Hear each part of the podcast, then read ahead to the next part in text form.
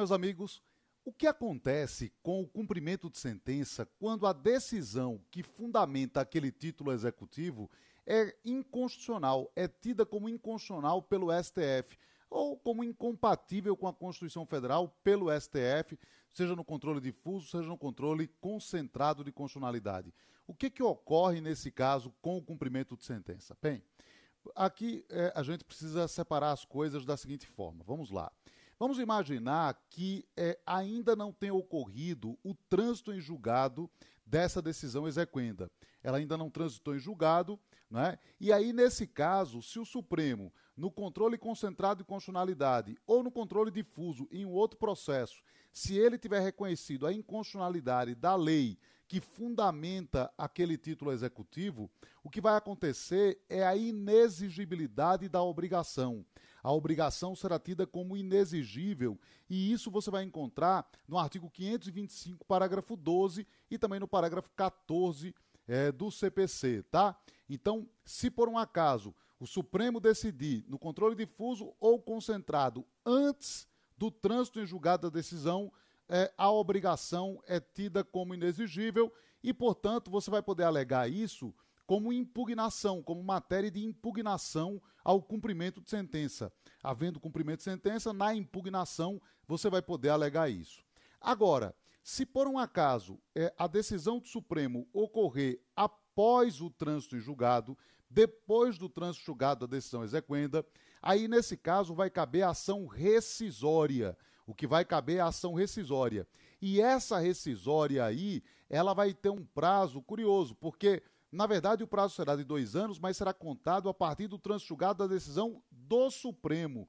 O que é um absurdo, né? Porque se o Supremo levar 20 anos para dizer que é inconstitucional, imagine que depois de 20 anos é que começa o prazo de dois anos para ação rescisória.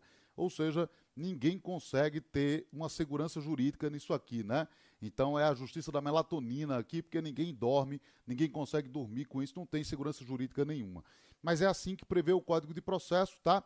Isso você vai encontrar no artigo 525, parágrafo 15 do CPC. Uma outra coisa que é importante é que o Supremo ele pode modular os efeitos aqui da decisão dele e se ele modular os efeitos e der uma eficácia ex nunc à decisão, nem vai tornar inexigível a obrigação, nem vai caber rescisória, porque ele deu eficácia ex nunc. Se ele não fizer isso, a eficácia é ex tunc, e aí, conforme o caso, né, se ela for anterior ao trânsito julgado, vai tornar inexigível a obrigação, vai se poder alegar isso na impugnação ao cumprimento de sentença. Se ela for posterior ao trânsito julgado, vai caber ação rescisória com aquele prazo de dois anos contados da decisão, do trânsito julgado da decisão do Supremo Tribunal Federal, tá?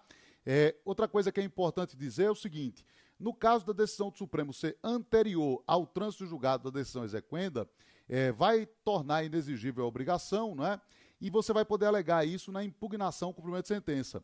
Mas veja, é, o, isso vai apenas impedir a execução. Né? Não vai ser eficaz, a decisão não vai poder é, executar. Mas isso não quer dizer que você estará aqui é, eliminando a coisa julgada, desfazendo a coisa julgada. Para isso, você teria que promover uma ação rescisória no momento oportuno, né? Então, transitado em julgado, aí caberia uma ação rescisória, aí sim você poderia fazer isso. Mas é, essa essa decisão do Supremo anterior ao trânsito julgado não, não, não, não vai gerar aqui uma imediata rescisão de absolutamente nada, vai apenas impedir aí a execução, tá certo? É isso, meus amigos, um grande abraço.